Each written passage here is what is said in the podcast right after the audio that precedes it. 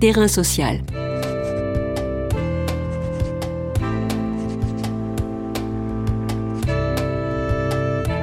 Hugues Chevarin. Jérôme Bachet. Jérôme Bachet est historien, maître de conférences à l'École des hautes études en sciences sociales et enseigne également à l'Université autonome du Chiapas à San Cristobal de las Casas. Au Mexique, il s'intéresse aux mouvements zapatistes et aux formes d'organisation alternatives qu'il met en œuvre. Son approche comparatiste l'amène à réinterroger la question de la modernité et une plus juste place des apports de l'Occident. Avec le réchauffement climatique, la crise du monde globalisé et la pandémie Covid-19, l'humanité fait face à des défis planétaires. Ces bouleversements, d'une ampleur sans précédent, menacent le vivant sous toutes ses formes. L'effondrement, cette voie à sens unique, est-il inévitable? L'humanité saura-t-elle, dans un sursaut salutaire, s'engager sur d'autres voies?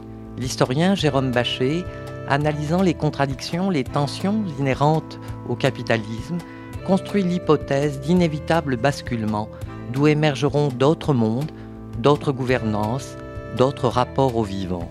Terrain social aujourd'hui s'interroge sur la nature de ces possibles désirables. Terrain social.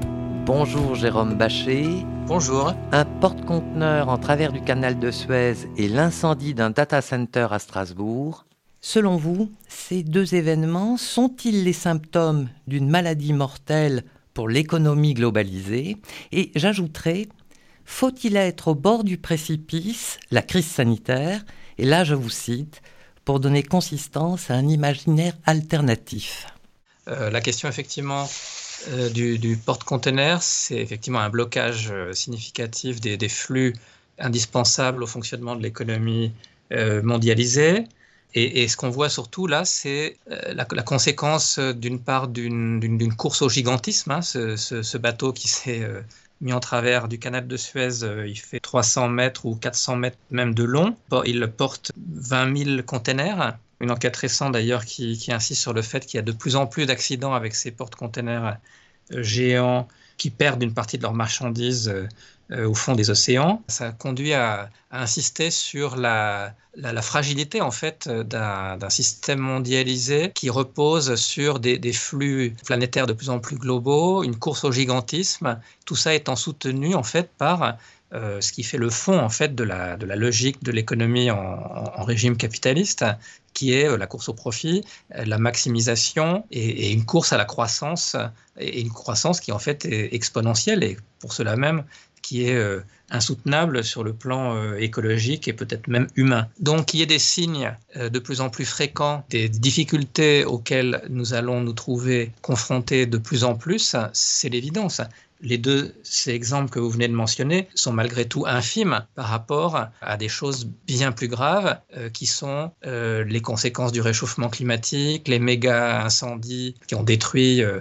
des quantités de, de, forêts considérables et qui ont aussi brûlé vif plus de 3 milliards d'animaux lors des récents incendies en Australie. Euh, l'effondrement de la biodiversité et puis la crise sanitaire euh, dans laquelle nous sommes plongés depuis euh, maintenant un an. Cette crise sanitaire qui suscite à la fois beaucoup de souffrance, désormais une, une lassitude, les gens, les gens n'en peuvent plus et malgré tout il faut continuer à essayer d'y faire face. je pense que fondamentalement il faut voir cette crise sanitaire comme un avertissement. Quelle est la particularité de cette crise sanitaire? La question de la crise euh, du réchauffement climatique et de l'effondrement de la biodiversité sont peut-être plus graves encore à l'échelle des possibilités de la, de la préservation et de la durabilité de la vie humaine et non humaine sur Terre. Mais la particularité de la crise sanitaire liée à la Covid, c'est qu'elle elle est euh, beaucoup plus, elle est ressentie dans nos chairs, à, tous et toutes, euh, de manière plus vive, plus immédiate, plus sensible, alors que la question du réchauffement climatique, aussi grave soit-elle, reste quand même beaucoup plus théorique, même si on, en perçoit euh, des effets à travers les canicules, les, les, phénomènes météorologiques extrêmes qui sont très sensibles, mais, mais dans son ampleur même, il ne nous est pas encore donné de prendre conscience corporellement de leur gravité. Alors que la particularité, encore une fois, de la, crise Covid, c'est que euh, nous vivons cette crise dans nos chairs depuis un an d'une manière euh, extrêmement euh, sensible et, omniprésente. J'ai pu écrire que cette crise du Covid nous fait entrer dans le 21e siècle c'est-à-dire qu'elle nous fait entrer véritablement dans le temps des catastrophes qu'il va nous être donné malheureusement de, de, vivre. Et donc, en ce sens, c'est un avertissement et c'est un avertissement qui devrait nous pousser à, réagir euh, d'une manière euh, extrêmement forte et bien au-delà des, discussions euh, qui ont lieu généralement et qui se concentrent sur des aspects annexes, enfin, ou des aspects importants parce que c'est les aspects immédiats de, la, de, la, gestion de la crise. Comment agir désormais? Comment tenir compte de cet avertissement si fort que nous a lancé en quelque sorte ce, virus SARS-CoV-2 et d'abord donc comment comprendre les, causalités de ce qui nous arrive pour pouvoir y faire face à l'échelle qui s'impose désormais. Est-ce que euh, l'Anthropocène qui pointe est-ce la même chose que le capitalocène que vous mettez en évidence? Et est-ce que, si ce n'est pas la fin de l'histoire, ça risque d'être la fin tout court? Euh, Donc, qu'est-ce qu'il faut faire avant d'en arriver à cette étape euh, finale, on va dire euh, Vous appelez de vos voeux un basculement. Alors, de quelle nature serait ce basculement? Alors, le, livre s'intitule Basculement avec un S, basculement au pluriel. C'est-à-dire que c'est une manière d'insister sur l'extrême incertitude dans laquelle nous nous trouvons. Dans l'histoire du monde, il y a des périodes de relative stabilité, stabilité au niveau des, structures des, des, systèmes sociaux. Ça n'est pas le cas. Désormais, nous sommes dans un monde fondamentalement instable. On voit de plus en plus d'événements absolument que personne n'avait prévus et qui se s'enchaînent à, une rapidité de plus en plus grande. Donc nous sommes dans une situation d'extrême instabilité et donc d'imprévisibilité avec des mouvements historiques qui peuvent intervenir mais dans des sens variés. C'est-à-dire qu'il n'y a pas, par exemple, je, m'oppose avec cette idée de basculement au pluriel à l'idée d'un effondrement que soutiennent par ceux qu'on appelle les collapsologues et qui disent que notre société, notre civilisation est en train de s'effondrer. Mais cette idée de l'effondrement, en fait, c'est un scénario unique qui semble comme prédéterminé et j'essaye au contraire d'insister sur le fait que des mouvements très graves, parce que nous sommes dans une situation de crise structurelle profonde, des mouvements très graves peuvent intervenir ou sont déjà en train d'intervenir, mais dans des directions qui sont euh, multiples et en grande partie imprévisibles. Que se passe-t-il au sein du capitalisme?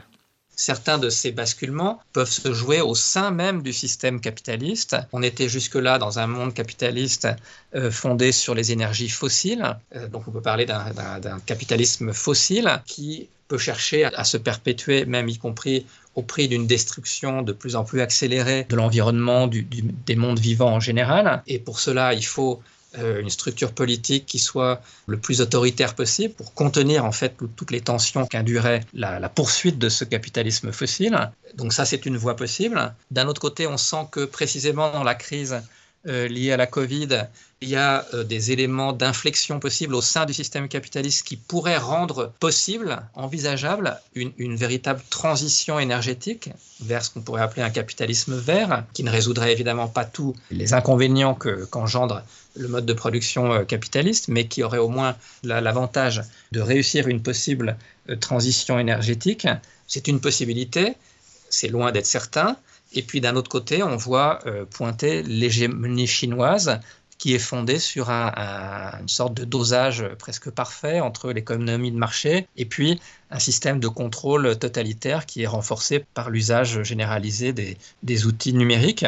Les outils numériques ont, proliféré euh, dans l'ensemble des, des, régions du monde, et c'est une des tendances que, la crise du Covid a fortement accentué. Donc des, basculements possibles dans des directions diverses au sein du système capitaliste, mais tout ça ne, nous sort pas de cette logique d'une croissance exponentielle, d'une maximisation, d'une logique quantitativiste qui perd en fait le sens des réalités humaines. Et c'est pourquoi, dans cette euh, crise et face à l'avertissement qui nous est lancé par euh, le virus et par tout ce qu'il déclenche, il y a aussi la possibilité d'un basculement que, j'appelle post-capitaliste vers en fait un, sursaut euh, d'une humanité qui n'accepterait pas les conséquences de ces logiques productivistes et qui chercherait en quelque sorte, dans un sursaut ultime, à sauver la possibilité d'une vie digne, euh, à la fois pour les humains et aussi pour l'ensemble des êtres vivants, humains comme non humains, euh, sur euh, cette planète avant qu'elle ne soit conduite à une destruction quasiment totale, qui, ou en tout cas qui rende la vie,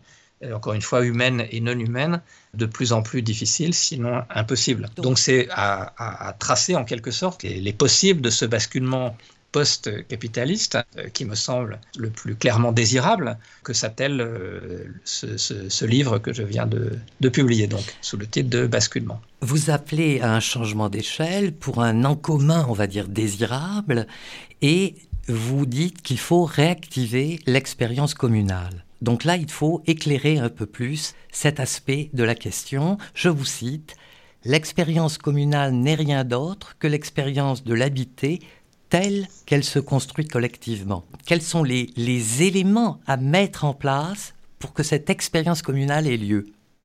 Euh, L'expérience communale, c'est repartir, repartir du local, du cadre effectivement communal qu'on connaît bien euh, euh, en France et qui a existé historiquement euh, dans, beaucoup de cultures, mais qui a existé aussi dans l'histoire de France, puisque nous célébrons en ce moment les 150 ans de la Commune de Paris, qui a été l'une des matérialisations dans ce pouvoir populaire, dans cet autogouvernement populaire pendant 72 jours dans euh, ce qui était à l'époque l'une des capitales du monde, l'une des plus grandes villes du monde, Paris, qui a montré en quelque sorte la voie de cette autre politique, de cet autre mode d'organisation qui ne partirait pas de l'État centralisé, mais qui partirait des réalités locales, des quartiers, des arrondissements et des villes elles-mêmes, aussi grandes soient-elles, dans le cas de, Paris euh, à l'époque de la Commune de 1871. Voilà ce que c'est, ça, et ça rejoint me semble-t-il, quelque chose qui est toujours extrêmement actuel, qui s'est exprimé euh, dans la crise des Gilets jaunes, par exemple, avec une, volonté de, recréer des communautés politiques ancrées dans des lieux propres, dans les lieux où les gens vivent, où les gens euh, euh, tissent des liens d'interconnaissance. Et c'est à partir de ces lieux qu'il est possible de euh, repenser une forme d'organisation politique à partir d'assemblées populaires ou de, toute forme d'autogouvernement populaire, c'est-à-dire qui soit fondée sur la reconnaissance de la capacité de tout un chacun à euh, participer, à prendre en charge son destin et le destin collectif pour euh, construire des, donc des formes de, euh, des formes de, gestion de, la ville, des problèmes qui se, qui, qui se posent, de l'organisation de la production dans ces lieux, etc. etc. Et cette, cette aspiration à une relocalisation, à la fois, on la sent émerger de plus en plus, à la fois sur le plan politique, une aspiration à une, à une démocratie qui soit beaucoup moins formelle que celle qui domine aujourd'hui, qui, qui s'ancre dans des formes de démocratie directe en quelque sorte. Et puis c'est aussi la nécessité d'une relocalisation de la production qui se fait jour, qui serait une manière précisément, pour revenir à votre question initiale, eh bien, de ne plus être dans cette folie où on fait circuler des porte-containers qui sont euh, des espèces de monstres de 400 mètres de long et qui ont la, hauteur d'une vingtaine d'étages et qui évidemment parfois euh, se bloquent dans le canal de Suez ou euh, perdent leur container en pleine mer. Donc il y, a, il y, a, une volonté, il y a une nécessité de, revenir à une, une relocalisation de la production et des modes de vie de manière plus générale. Quels en sont les écueils? Il ne faut, il faut certainement pas s'enfermer dans, la, dans un localisme qui serait excluant vis-à-vis d'autrui, vis-à-vis des, vis-à-vis des autres. Donc il ne s'agit évidemment pas d'une posture qui euh, prétendrait quelque sorte idéaliser un lieu propre, un territoire exclusif au détriment de liens avec l'ensemble de l'humanité d'une certaine façon. J'oppose radicalement l'idée d'une relocalisation absolument nécessaire et euh, l'idée pernicieuse, au contraire, d'un enfermement localiste qui, pourrait, qui peut conduire à des affirmations identitaires, xénophobes, racistes, euh, qui sont, euh, à mon sens, évidemment, à, rejeter absolument. Donc il y a une différence tout à fait fondamentale à faire entre cette idée d'une forme communale, d'une nouvelle politique ou d'un renouveau d'une politique communale, hein, qui est forcément ancrée dans des réalités particulière, mais qui, à mon sens, doit être articulée à euh, la pleine conscience de notre condition planétaire. Nous sommes des êtres planétaires, nous appartenons à une communauté planétaire qui est celle de tous les humains, mais qui est aussi celle de tous les habitants de la planète Terre, qu'ils soient humains ou non humains, animaux, plantes, etc., qui, ou bactéries, qui sont des composantes absolument essentielles de notre propre vie, à nous aussi comme, comme êtres humains. Vos propositions ne vont pas sans quelques critiques, sans quelques oppositions. En particulier, vous abordez la question du grand soir versus les petits îlots.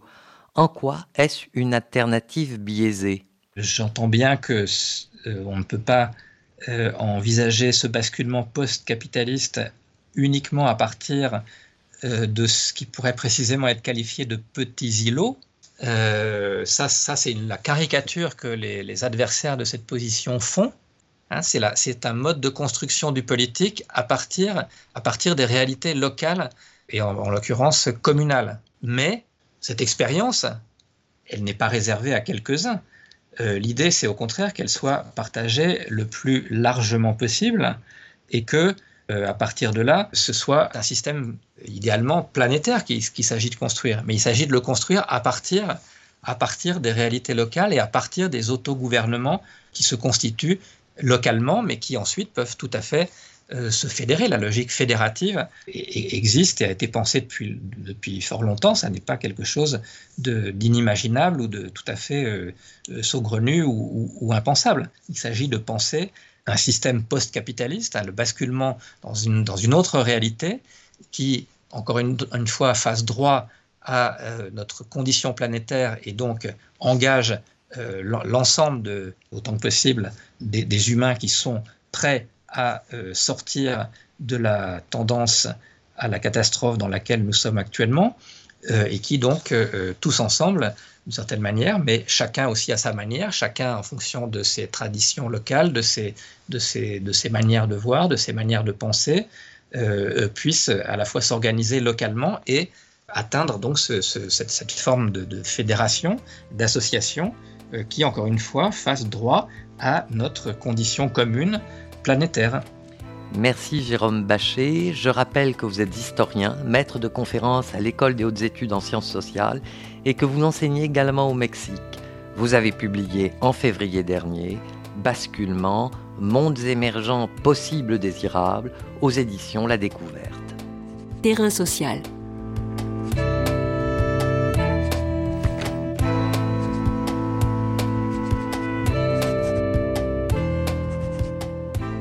Les podcasts du chantier sont à retrouver sur lechantier.radio et sur les plateformes d'écoute.